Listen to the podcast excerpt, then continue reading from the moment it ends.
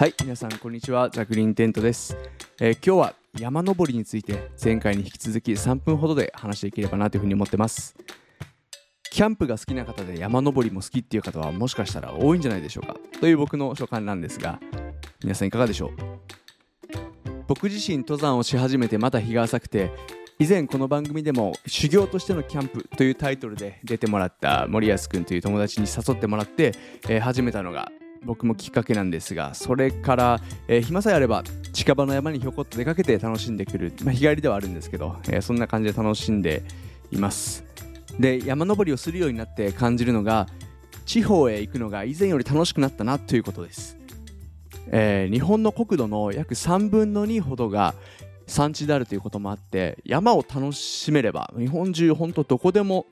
楽しんでいけるんじゃないかなっていうふうに、えー感じ始めてます。なのでいろんな地方に行ってその地方の山を登ってで近くの温泉でも入って食事やお酒なんかをいただいたりするとその地方の魅力をじわーっと感じることができるなと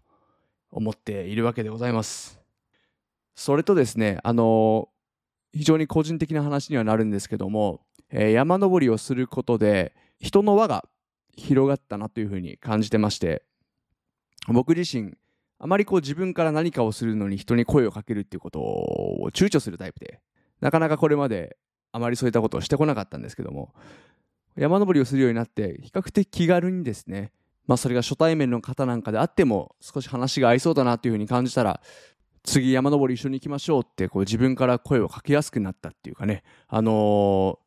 登山を始めたことで輪が広がっていってる感じがします。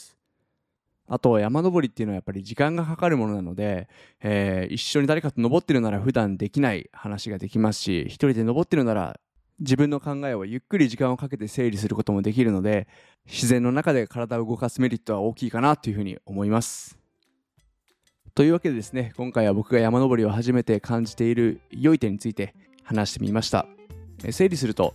1点目が日本中どこでも楽しめるようになる。それから2点目が人間関係づくりの良いきっかけとなる。それから3点目が自然の中で体を動かし続けることで自分の思考を整理できる。という以上3点の山登りのメリットでした。